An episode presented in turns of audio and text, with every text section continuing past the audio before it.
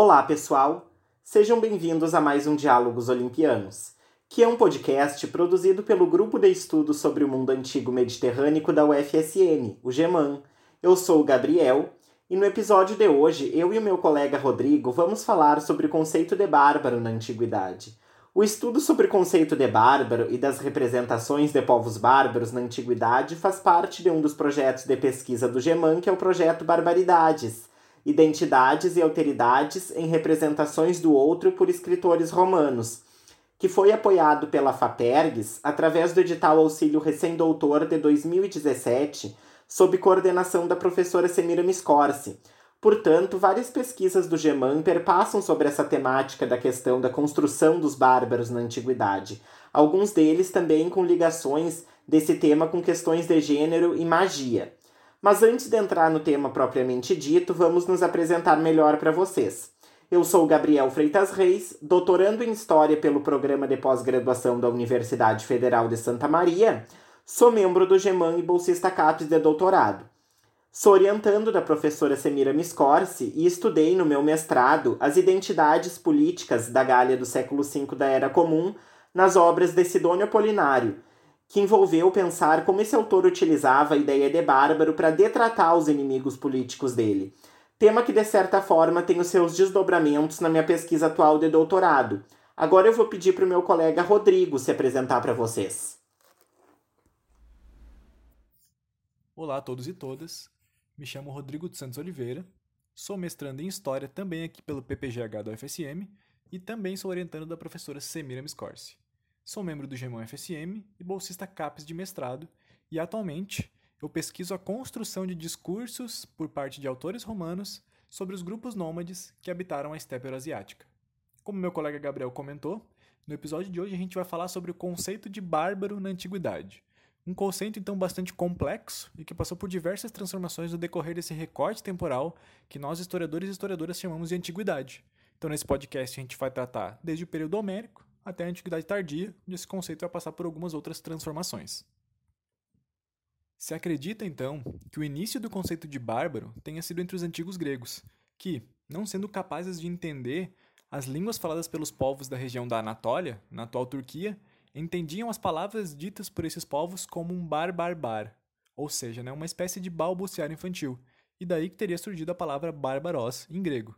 Na obra Ilíada, atribuída a Homero, é possível encontrar uma das primeiras alusões à ideia de bárbaro quando o autor se refere aos barbarófonos, ou seja, aqueles que não falavam grego ou falavam o grego mal.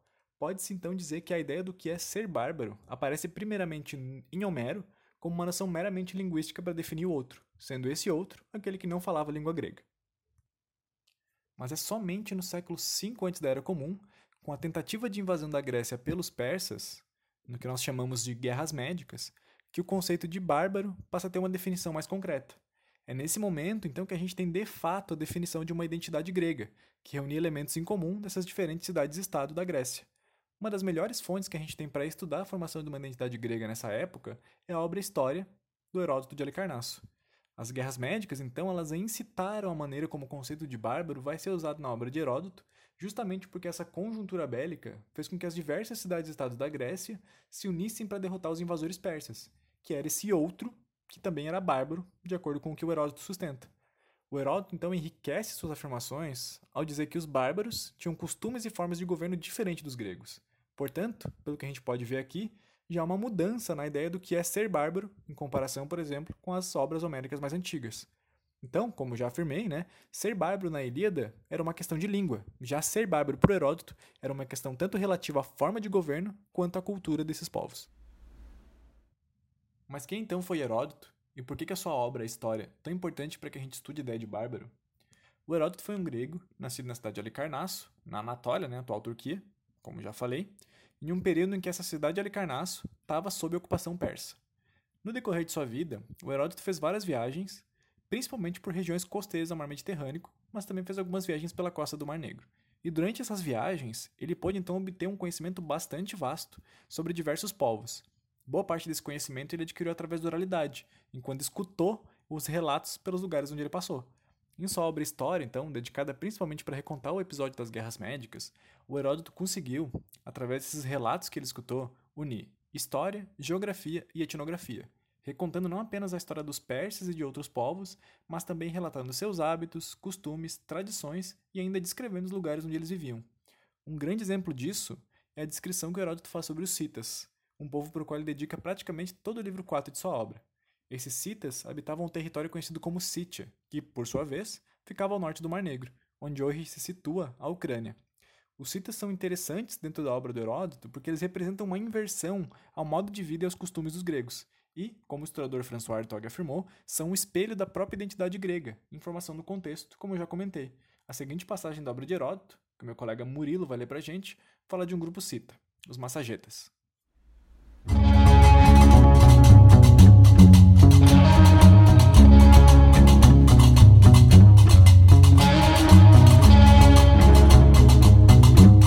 Agora, sobre seus costumes, cada homem se casa com uma esposa, mas as esposas são comuns a todos. Os gregos dizem que este é um costume cita. Não é. Este é um costume massageta.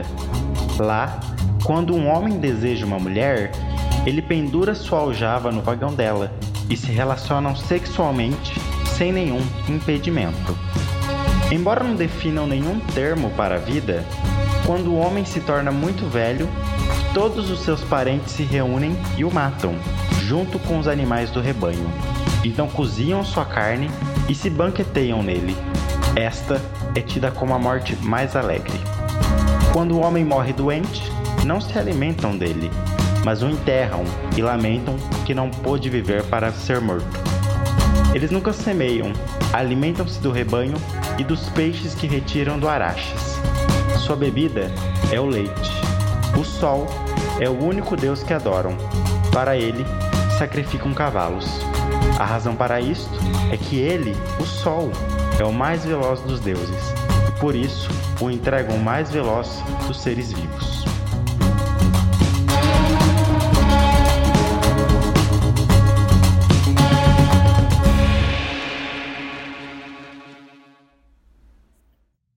Esse trecho, então, lido pelo Murilo, ele é representativo da forma como Heródoto tornava esses povos nômades um espelho, uma alteridade para os gregos. De que forma? Olhando para os citas, os gregos conseguiam pensar sobre sua própria identidade, sobre o que era ser grego. Os citas não são, no entanto, os únicos bárbaros na obra de Heródoto. Os persas também são considerados dessa forma, assim como os indianos, os egípcios e outros povos apresentados por Heródoto. Então, o que é ser bárbaro para Heródoto? Dentro da concepção desse autor, então, os bárbaros são todos aqueles que não compartilhavam de uma identidade grega em diversos sentidos: língua, costumes, tradições, organização social, elementos de governo, etc. Há uma questão muito interessante em Heródoto, ainda sobre ser bárbaro, que diz respeito ao lugar onde se vive e ao governo que se tem.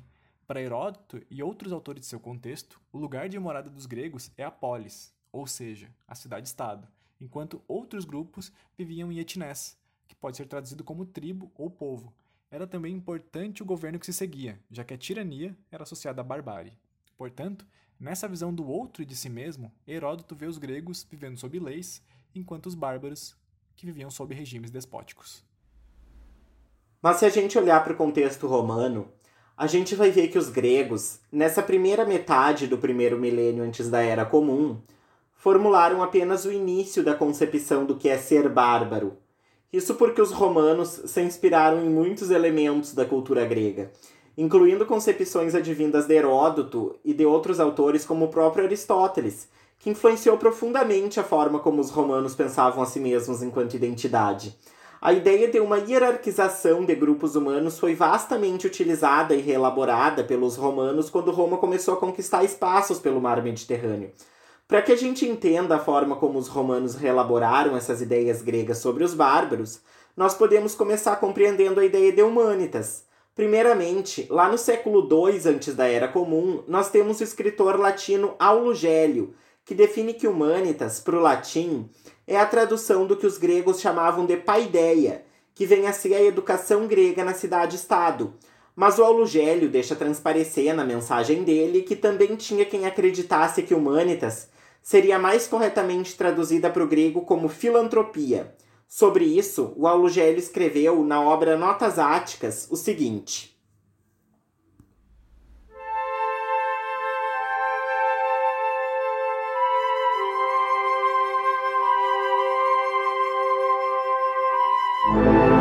Os que criaram a língua latina e a utilizaram corretamente não quiseram empregar o vocábulo humanitas, como popularmente se emprega, como sinônimo do grego filantropia, que quer dizer complacência, doçura, benevolência. Mas atribuíram a esta palavra o sentido aproximado do vocábulo grego paideia, o que chamamos erudição e instrução em belas artes.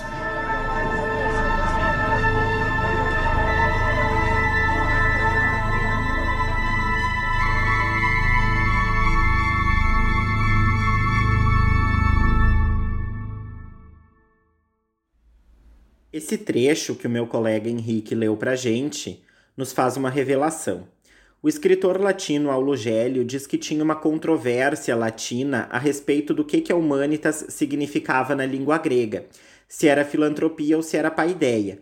Paideia, como o próprio Aulo Gélio diz, era instrução em belas artes. Essas belas artes, como a gente sabe, eram acessíveis por meio das nove musas, ou seja, a poesia, ciência, história, música, tragédia, comédia, dança, astrologia e umas ramificaçõezinhas. Eram essas práticas que o homem da polis, o aristocrata grego, devia dominar para poder ser grego e não ser outra coisa. E filantropia, por outro lado, é a aglutinação entre as palavras filos e antropos. Filos é amor e antropos é homem enquanto espécie, ou seja, filantropia é amor pela espécie humana. Essa discussão sobre a qual o Aulugélio fala pode ser percebida como falsa se a gente observar o fato de que tanto a filantropia quanto a paideia eram atributos constitutivos dos cidadãos gregos da polis. O que, que tu pensa sobre isso, Rodrigo? Pois é, Gabriel. Como eu afirmei antes, então, um dos povos que Heródoto descreve são os citas, e ele vai descrever esses povos como um espelho para a identidade grega. O cita vai se tornar um sinônimo para nômade. Ele vai relacionar diversos hábitos incomuns e imorais a esses grupos nômades que habitavam os limites do mundo conhecido. E essas associações, elas estão relacionadas com a ausência da paideia e da filantropia, o exemplo do trecho sobre os massagetas, lido anteriormente, deixa isso bastante claro. Alguns grupos nômades, que habitavam os limites do mundo conhecido, eles aparecem em Heródoto como se não possuíssem nenhum senso de lei ou de justiça. Eles eram ignorantes da paideia, do conhecimento das belas artes e também não viviam no espaço urbano da polis, sob o clima temperado do Mediterrâneo. O Heródoto então fala bastante, como a gente viu no trecho falado pelo Murilo, a respeito da antropofagia, a prática de se comer carne humana, que é justamente a ausência da filantropia já que, né, quem assassina humanos para se alimentar não é uma espécie humana. Exato. Em vários escritos gregos antigos, existe uma associação entre a selvageria, o modo de vida nômade e o desconhecimento da agricultura. Esse discurso ainda está muito presente na nossa sociedade. Esse ano, no verão, por exemplo, eu fui abordado na rua por rapazes que me disseram que eles faziam parte de uma organização católica que pretendia arrecadar fundos para dar continuidade a um projeto vigente que buscava civilizar os indígenas da Amazônia. Eles queriam me vender uma revista. Obviamente, eu não comprei a revista e ainda desencorajei eles a darem continuidade ao projeto. Mas certamente o Heródoto e também o Sófocles, o Aristóteles e o Hipócrates ficariam muito felizes em ver o sucesso que os discursos civilizatórios deles têm feito depois de tantos séculos passados das mortes deles. Isso porque a Sítia, como um espaço oposto à Grécia, era uma região não urbanizada, habitada por povos nômades que viviam em carroças, que não praticavam agricultura e que viviam tocando rebanhos essa visão é que vai dar origem a uma outra, já mais romana, dos ambientes naturais como selvagens e necessitados de colonização. Isso se repercute hoje como se as regiões de paisagem natural do mundo devessem evoluir sendo industrializadas e civilizadas, como eu vi na situação que eu acabei de relatar para vocês. O que eu estou falando não é nem um pouco estranho ao senso comum atual, principalmente em se tratando de mentalidades mais conservadoras. A apropriação desses discursos hierarquizantes nos dias atuais é muito perigosa, porque ela é etnocida, genocida, usurpadora de espaços e destruidora de biomas. Mas voltando para a antiguidade, com certeza, no mundo romano, ao longo da história do império, se formou uma visão a respeito da humanitas e de um outro fenômeno que era a civilidade, a civilitas, e elas eram ambas associadas diretamente com a vida no espaço urbano e isso era visto como oposto ao ser bárbaro. No contexto do escritor Sidônio Apolinário, por exemplo, lá na Gália do século V da Era Comum, Nós temos muitas associações feitas por esse escritor dos comportamentos que ele julga ruins, agressivos e não filantrópicos com a barbaridade e com o não saber falar bem a língua latina. Sidônio Apolinário leu Heródoto e também fez associações entre os citas e a selvageria deles com os hunos e com o rei Átila, mostrando nos hunos elementos comportamentais e sentimentais negativos que, na verdade, ele viu nas narrativas de Heródoto. Ele associou ainda tudo isso com as regiões setentrionais além dos limites do mundo por ele considerado civilizado. Essas regiões eram mais ou menos onde Heródoto localizava a Sítia. E além disso, Sidônio citou o Tânais, que é um rio que aparece na história de Heródoto, e citou também os Hiperbóreos, que é um povo sobre os quais Heródoto também fala, sendo que no discurso do Sidônio Apolinário, os hunos aparecem como se fossem esses hiperbóreos.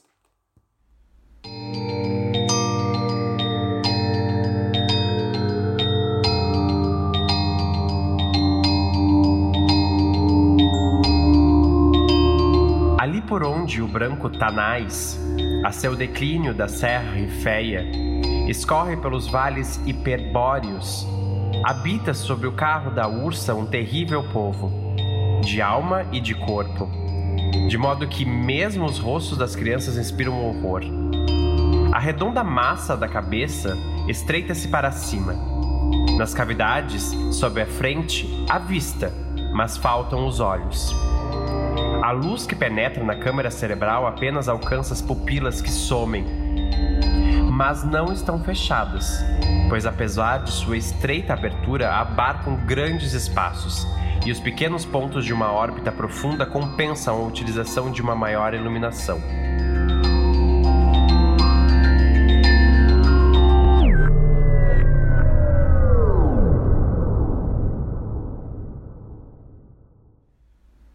Esse trecho faz parte do Carmen 7, que é o poema 7 de Sidônio Apolinário, um panegírico em honra ao imperador Majoriano. Essa parte que o Henrique leu pra gente, para mim, é o auge da visão dos bárbaros na antiguidade como ruins, como negativos e problemáticos, como selvagens, rurais, não civilizados, não romanos, não gregos, ferozes e nômades. É isso aí, Gabriel.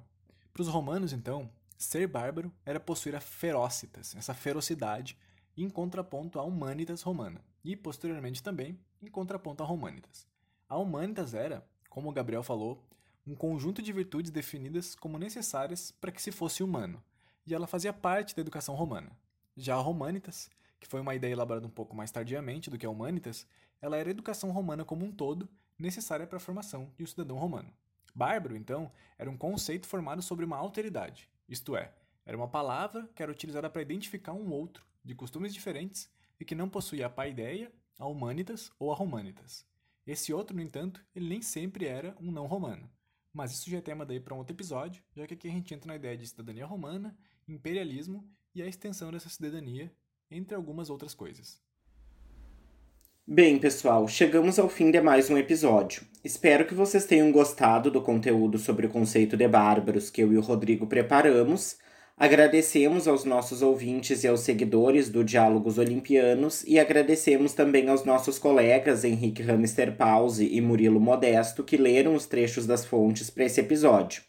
Agradecemos ainda ao Danilo Roxette, que editou os áudios dos trechos das fontes, e sobre essa temática que o Rodrigo citou a respeito da associação da barbárie aos africanos no século XIX, eu vou indicar que assistam o vídeo do terceiro debate do primeiro ciclo de debates da história antiga e medieval da Universidade Federal de Rondonópolis, que está no YouTube com esse nome, e se trata de uma palestra feita pelo professor Otávio Luiz Vieira Pinto, da História da África, da UFPR, e debatida por mim, Gabriel. E não deixem de seguir o Geman no Instagram, no Facebook, no Twitter para receberem os conteúdos que nós postamos e a divulgação dos próximos episódios. Abraços e até a próxima!